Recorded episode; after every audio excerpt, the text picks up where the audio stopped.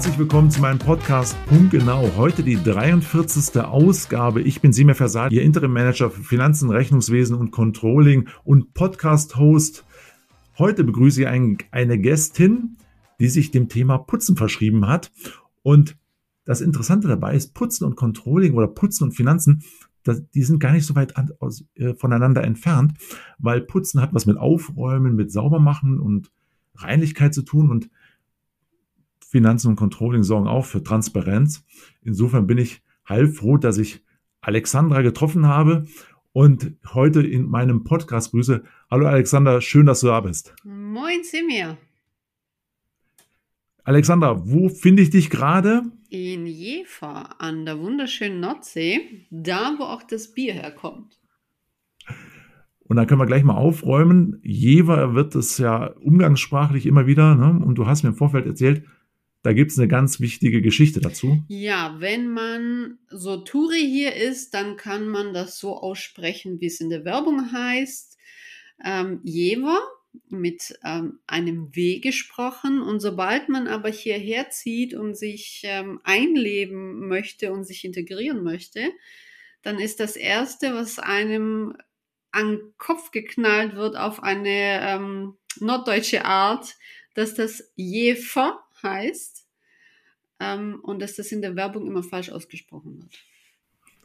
Dann haben wir das auch geklärt und äh, können wir gleich in Medias Res gehen. Du bist Jungunternehmerin, Startup mit den Putzhelden, hast also eine ganze Familie um dich herum gegründet. Allerdings hat das schon ein bisschen, äh, ist das schon ein bisschen länger her. Aber mal ganz kurz gefragt, warum gerade Putzheld? Wie bist du dazu gekommen? Mm, die Brand Putzheld hat sich so über die letzten Jahre entwickelt und das ist gewachsen. Man erfindet ja nicht mit einem Fingerschnippen ein neues innovatives Putzmittel, was die Werbeversprechen auch einhält. Und ähm, die Putzhelden sind einfach geile Putzmittel.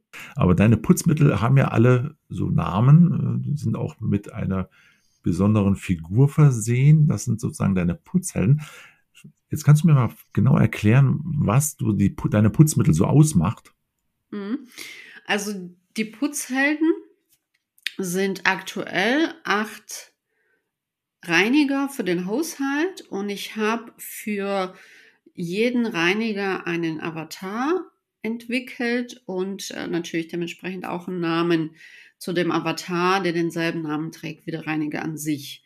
Das Besondere an den Putzhelden sind die Inhaltsstoffe. Wir nehmen die Inhaltsstoffe aus der Natur raus und nutzen da die biologisch aktiven Enzyme. Mit Hilfe von Biotechnologie machen wir dann daraus Reinigungsmittel. Denn das Geheimnis sind nicht die Enzyme, die gibt es schon immer. Wir würden ohne Enzyme gar nicht überleben können als Mensch, denn wir brauchen Enzyme als Biokatalysatoren, um überhaupt Stoffwechselvorgänge in unserem Körper ähm, in Gang zu bringen. Also Enzyme an sich ist keine Neuerfindung. Das Innovative an unserem Mittel ist, es sind biologisch aktive Enzyme, das heißt, sie sind ständig in Bereitschaft, für dich in Einsatz zu gehen und dem Schmutz an Kragen zu gehen. Und das ist auch das Geheimnis der Formel, denn Enzyme brauchen eine bestimmte Umgebung, in der sie sich wohlfühlen, um ständig aktiv zu sein. Ähm, das heißt, du musst kein Pulver anrühren, du musst nicht irgendwelche Tabs in einer bestimmten Temperatur auflösen und warten und dann ähm, sind sie nur, weiß ich nicht, zehn Tage haltbar, weil da eben die Enzyme nicht das entsprechende Umfeld haben, um ständig für dich aktiv zu sein über einen sehr, sehr langen Zeitraum. Also wir geben tatsächlich eine Garantie von zwei Jahren, dass die Enzyme aktiv sind in der Flasche, wenn sie richtig gelagert ist. Ähm, die nächste Besonderheit ist, dass wir uns für die Behälter für Glas entschieden haben. Also wir füllen in Glasflaschen ab. Das hat zum einen Umwelt, ähm, Faktoren als Hintergrund, dass wir wissen, aus Glas wird auch Glas wieder tatsächlich hergestellt. Das hat aber auch gesundheitliche Gründe.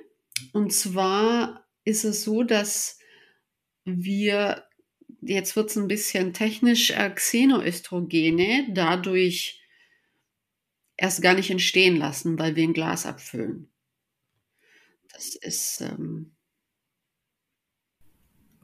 also auch so der Gedanke dieser One-Circle-Ökonomie, ne, oder? Das ist der Gedanke der One-Circle-Ökonomie. Das ist auch der Gedanke, alles, was ich in meinem Körper reingebe, ähm, damit muss der Körper arbeiten und ich kann mich entscheiden, vergifte ich meinen Körper oder tue ich meinem Körper was Gutes und Gesundes an.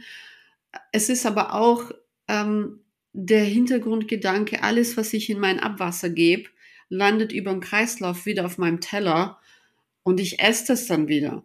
Und auch da kann ich entscheiden, okay, was gebe ich ins Abwasser? Sind es irgendwelche Giftstoffe, die zwar größtenteils über die Kläranlage ähm, geklärt werden können, landen allerdings dann wieder im Klärschlamm. Dieser Klärschlamm wird wieder auf die Felder und Wiesen ausgebracht. Das heißt, alles, was die Kläranlage rausfiltert, äh, gelangt doch wiederum ins Grundwasser und vom Grundwasser wieder in unseren Körper oder die Tiere fressen das. Ähm, ja, also es ist einfach ein Kreislauf und egal von welcher Seite man das sieht, wenn man Gift nach außen bringt, dann kommt einfach auch Gift zurück. Und darauf hatte ich keinen Bock mehr. Und jetzt muss ich aus meinem eigenen Leben ja auch mal erzählen, wenn ich also beim Drogeriemarkt vor diesem Riesenregal von Putzmittel stehe, dann sehe ich natürlich auch immer viele Farben. Wir hatten im Vorfeld auch über Farben in der Putzmittel-Thematik gesprochen. Kannst du da mal bitte mit einem Narrativ aufräumen, dass Farben besonders toll sind bei der Reinigung? Mhm. Ja, also es ist es hat sich einfach durch die äh, riesigen Konzerne mit dem riesigen Budget in unseren Köpfen festgesetzt. Es, äh, ein Reinigungsmittel muss fancy aussehen und ähm, dann siehst du äh, pinke, grüne, gelbe, blaue Reiniger im Regal. Ähm, Tatsache ist aber, dass das Ressourcenverschwendung ist, weil der Farbstoff einfach nur für unser Auge ist. Ähm, der tut aber nichts. Also er reinigt deswegen nicht besser, ob jetzt das Reinigungsmittel in Pink ist oder in Blau oder so wie bei uns gar kein Farbstoff drin hat. Ähm, und weil es uns im Gesamten um das Thema Nachhaltigkeit geht, setzen wir, soweit es geht, auch keine Farbstoffe ein. Wir haben aktuell noch, und ich sage noch einen Reiniger, da ist ein Farbstoff drin, das ist der WC-Reiniger. Aber auch da haben wir schon äh, ein neues Produkt in ähm, Entwicklung. Wir haben da den Farbstoff noch mit reingebracht, weil wir haben eine, eine Marktforschungsanalyse gemacht und das Feedback der Kunden war, na ja, aber wenn mein WC-Reiniger nicht bunt ist, also nicht farbig, dann weiß ich ja nicht, wo habe ich schon hingesprüht. Genau, und da gibt es ja dieses, da gibt es ja in jeder Toilette findest du immer irgendwie äh, rechts klemmend einen gelben oder blauen Stein der letztendlich genau das was beschreibt, was du ja schilderst. Er macht ja nur mit jedem Spülvorgang Farbe ins, in die Toilette und ich glaube, wenn ich das so richtig verstehe, bringt es nichts. Ja, das ist so der, ähm, also da kannst du auch echt Geld in die Kloschüssel runterspülen. Da hast du den exakt selben Effekt, weil diese, diese komischen äh, Plastik, äh, Boxen, die du dir dann an den Rand vom WC hängst, das meinst du nämlich, äh, die bringen nichts. Es ist ultra hoch konzentrierte Chemie und Farbstoff ähm, gemischt da drin. Und er tut, außer dass er dein Geld das Klo runterspült und äh, dadurch gleichzeitig das Abwasser vergiftet, tut es nichts, um deine WC sauber zu halten. Einfach gar nichts. Also es kommt blau oder grün oder ich weiß nicht, welche Farben es alle gibt. Ähm, aber nur weil die, weil das Wasser verfärbt ist, bedeutet das nicht, dass es irgendwie, dass dein Klo jetzt deswegen sauberer ist. Aber eines hattest du mir auch verraten im Vorgespräch. Männer putzen auch fleißig und nutzen deine Putzmittel. Mhm. Kann man irgendwie aus als Lieferant des Putzmittels irgendwie beschreiben, wie Männer an das Thema rangehen oder wie, wie, wie, da, da, wie da so dein Eindruck ist? Also ich bin erstaunt. Ich habe ähm, tatsächlich eine sehr ausgewogene Kundschaft, was äh, das Geschlecht angeht.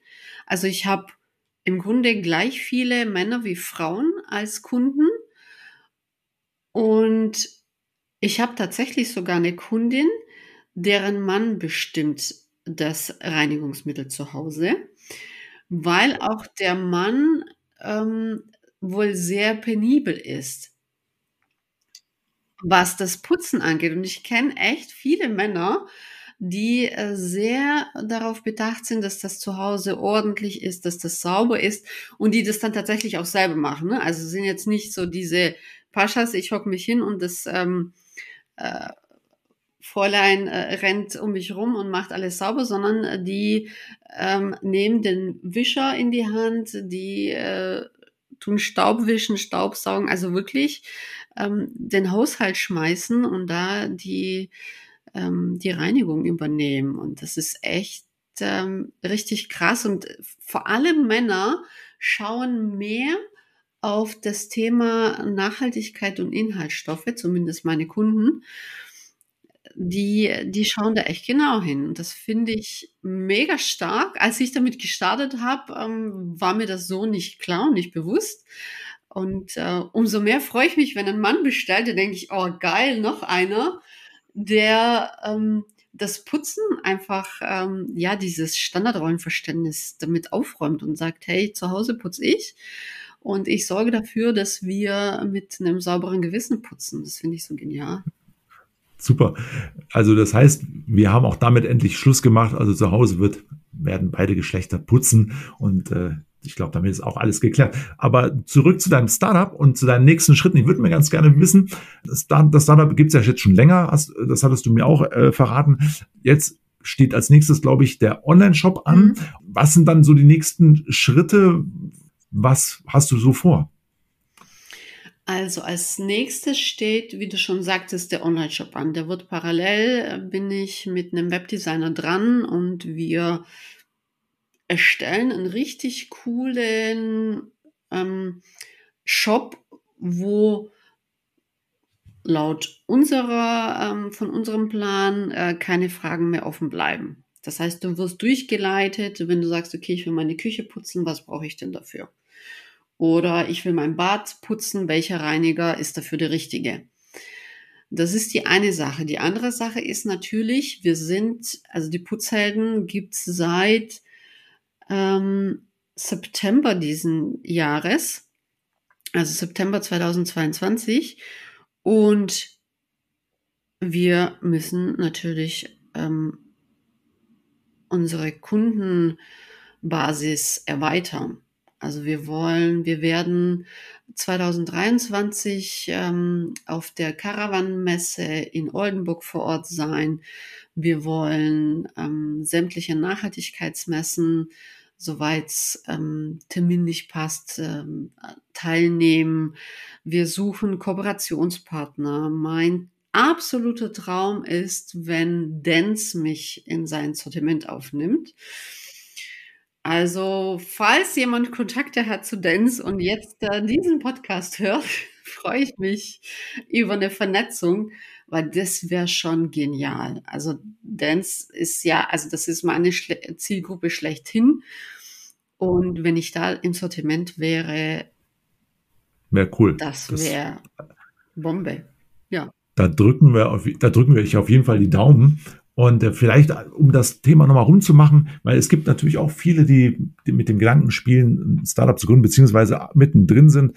Vielleicht hast du drei Punkte, die du Gründern mitgeben kannst. Vielleicht hast du da uns, für uns was, was wir da mitgeben können. Es gibt so vieles. Also zum einen ähm, vielleicht so das, das größte äh, Learning oder den, den größten, die größte Blase, die viele Jungunternehmer haben. So, ich habe jetzt ein Produkt und werde über Nacht reich. Äh, das funktioniert nicht. Wichtig ist, dass man eine geile Idee hat, die da draußen gebraucht wird noch wichtiger ist, sich Experten an die Seite zu holen, und das Ganze mit einem richtig guten Coaching als Basis zu starten. Und das Allerwichtigste ist, stets an sich, an die Idee zu glauben und tatsächlich dranbleiben, weil du weißt nie, ähm, welcher Kontakt oder ähm, welches Telefonat äh, dir quasi die richtige Tür öffnet. Also ich denke da jedes Mal, wenn ich ähm, ähm, irgendwie anfange zu zweifeln, dann denke ich immer an Walt Disney. Walt Disney wurde über 300 Mal abgewiesen. Also über 300 Banken haben gesagt, deine Idee ist scheiße, das wird keinen interessieren, ähm, vergiss es. Und der hat immer an sich geglaubt und ja, schau dir Disney heute an. Also, und jedes Mal, wenn ich so ein bisschen denke, ach Mensch, wie so Dance ist ja echt mein, mein Riesentraum. Wie komme ich denn da hin? Und dann denke ich an Walt Disney und denke, ey, das wird schon. Genau. Und das ist ja wie beim Controlling auch, die Kommunikation mit den Kunden und zwar internen Kunden ist essentiell. Wenn du den nicht verstanden hast, dann liefern dir deine Zahlen meistens nicht das, was er hören will. Also insofern haben wir da direkt auch eine Brücke bauen können zu meinen Themen. Vielen Dank dafür, Alexander. Aber das rundet das Thema ganz gut, glaube ich, ab und wir können ein Thema, weil wir hören da ein bisschen raus, ein bisschen schwäbischen Dialekt, was werden vielleicht auch unsere Podcast-Gäste hören. Die hören so ein bisschen schwäbischen Dialekt. Du bist ja gebürtige Tadschikin. Ja. Und ähm, bist also nicht direkt hier so, aber du bist irgendwie im Ländle verhaftet, weil man hört es ein Stück weit durch. Und deine Mutter hat deutsche Wurzeln. Ähm, ganz kurz, wie habt ihr euch auf den Weg gemacht? Weil da gibt es nämlich ein, ein, ein Teil eurer Reise ist nämlich ein Gepäckstück gewesen und darüber würde ich ganz gerne mit dir reden. Hast du mir auch verraten, es ist so spannend, wie man dieses hierher gebracht hat Weltklasse würde ich gerne hören. Alex, ganz kurz, vielleicht holst du uns ein bisschen ab und erzählst uns, was damals auf dem Weg von Tadschikistan hierher, wie das gelaufen ist. Ja, wir haben uns 94, nachdem wir zwei Jahre auf äh, die Ausreisepapiere gewartet haben, auf den Weg gemacht. Es war Bürgerkrieg. Meine Eltern wollten für mich eine bessere Zukunft äh, haben und haben die aufgrund der Wurzeln ähm, in Deutschland gesehen. Und als wir dann die Papiere endlich hatten, haben wir uns auf den Weg gemacht. Und meine Eltern, das war so die erste große Reise von meinen Eltern, Auswanderung sowieso. Und die haben eine riesen Holzkiste sich bauen lassen, um da das gesamte hab und Gut, was wir, was meine Eltern dachten, mitnehmen zu müssen, ähm, mitzunehmen. Und der Inhalt war einfach, also ich, ich verstehe es bis heute, ich muss bis heute noch lachen, wenn ich dann an den Inhalt denke. Ähm, mein Vater hatte eine Axt mitgenommen, er hatte eine Säge dabei, wir hatten, meine Eltern haben das heute noch, das ist jetzt 28 Jahre her, ähm, meine Eltern haben immer noch Besteck dabei von, von der Heimat. Das steht dann so einge, eingraviert, eingestempelt, was das gekostet hat damals. Und ja, das ist jedes Mal, wenn ich bei meinen Eltern bin und so das Muster sehe von, den, ähm, von dem Besteck, dann äh, ist das für mich so ein Stück ähm, Heimat und Zuhausegefühl. Schön.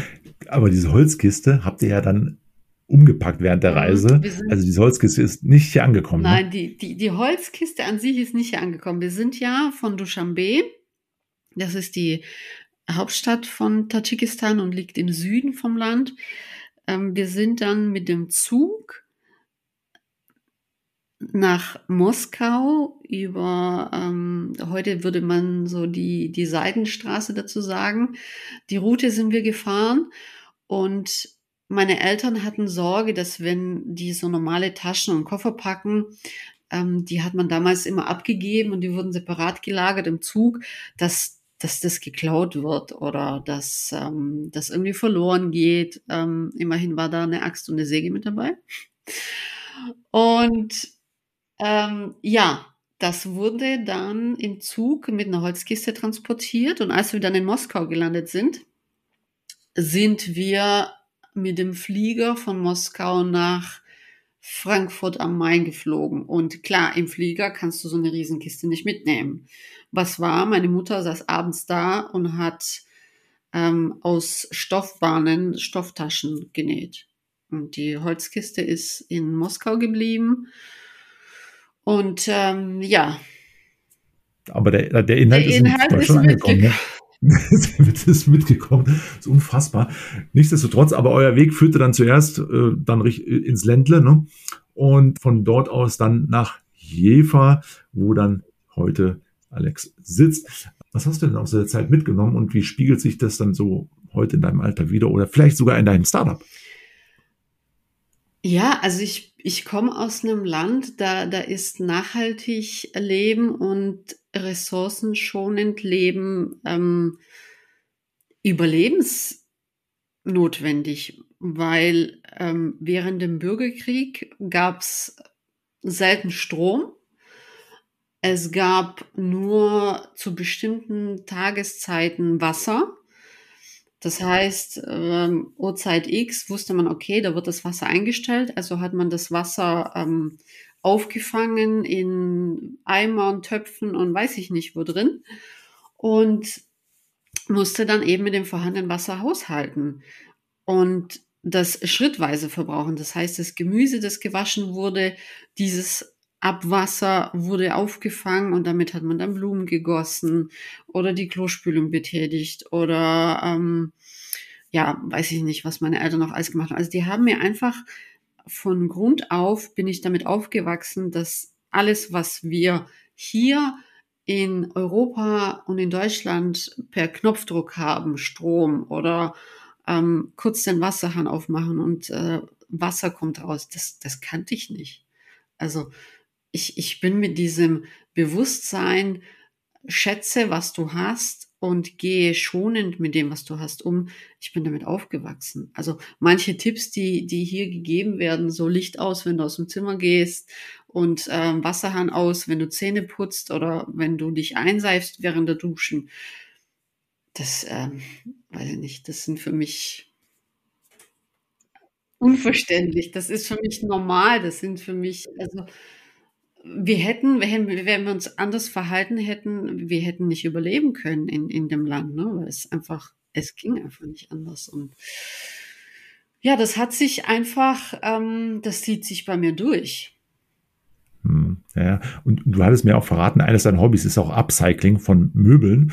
Ein Hobby, das sozusagen neben den Putzhelden existiert. So ein bisschen auch vielleicht um den Kopf freizukriegen und sich mal mit anderen Dingen zu beschäftigen. Aber es passt letztendlich auch zu dir, weil du dein Möbel, deine Möbel tatsächlich ja. Ja, es ist ja, ich meine, also es gibt ja die diverse Ableger von großen Firmen, die dann plötzlich irgendwie ähm, sich äh, grün und äh, umweltfreundlich ähm, schmücken. Äh, und das sind aber ja, wenn man so die Tür aufmacht zu Hause, dann stellt man fest, okay, da passt vieles nicht. Das ist einfach nur nach außen hin. Und bei mir, ich lebe das einfach. Das ist nicht einfach nur so, ich stelle jetzt äh, nachhaltige Reinigungsmittel her, sondern ich lebe das. Also mein gesamtes Büro ähm, besteht zu 97 Prozent, wenn ich mich jetzt hier umgucke, aus ähm, Möbeln, die eigentlich jemand wegschmeißen wollte oder verschenkt hat auf einer Plattform. Ähm, das einzigste Neue ist tatsächlich mein großer Schreibtisch äh, und äh, mein Bürostuhl. Alles andere, sämtliche Regale, ähm, sogar die Pflanze, die du hier im Hintergrund siehst, dieser grüne Gummibaum, den habe ich gerettet. Den wollte jemand wegschmeißen, weil der zu groß wurde. Und ich sagte, ey, du kannst doch nicht eine Pflanze wegschmeißen. Gib her. Also ich, ich rette Pflanzen und Möbel ähm, weil ich es einfach wichtig finde. Und viele Sachen, wie so ein, ich habe hier ein tolles Regal, was ich hier gerade angucke, so ein schönes braunes Holzregal, wo meine Bücher drin stehen. Das wollte jemand wegschmeißen. Und es hat keine Macke, nichts. Es sieht wie neu aus. Und aber ich bin auch so aufgewachsen. Meine Eltern haben auch ganz, ganz selten Sachen weggeschmissen, weil sie gesagt haben, hey, man kann das reparieren, ähm, man muss es nicht neu kaufen. Ähm, es gibt gebraucht oder Sachen zu verschenken, so geile Sachen. Ähm, warum neu kaufen? Weil auf der einen Seite spart man Geld und Geld ist für mich genauso eine Ressource. Auf der anderen Seite spart man eben echte Ressourcen wie Holz, ähm, Energie. Man spart sich das einfach, wenn man es gebraucht kauft. Und wenn die Farbe irgendwie nicht zu mir passt, dann male ich eben die Möbel an. Wir haben heute ganz, ganz viel mitgenommen. Was sind deine drei wichtigsten Themen im, im Leben? Lessons learned. Lessons learned. Also, du brauchst gute Experten an deiner Seite, die Ahnung haben von dem, was sie dir beibringen wollen. Du brauchst sehr viel Selbstversorge und äh, damit automatisch auch Selbstliebe. Denn wenn du krank im Bett liegst, nützt das niemand. Und das Dritte ist, du brauchst ein Umfeld, das dich trägt. Und all die drei Sachen habe ich bis heute ganz gut ähm, Umgesetzt musste das aber auch erst lernen.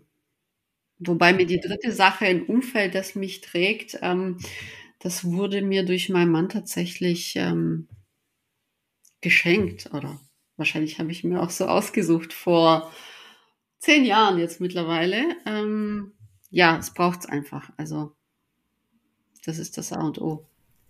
Ich denke, das kann man damit so stehen lassen. Und ich danke dir ganz, ganz herzlich für diese Insights, die du uns gewährt hast. Also eins wie in das Startup, in deiner Selbstständigkeit und das, was man, was du dir vornimmst für das nächste Jahr, aber auch die Bodenständigkeit und die wirkliche Verbundenheit mit Natur und Nachhaltigkeit und damit natürlich auch ein super Fundament für deine Idee.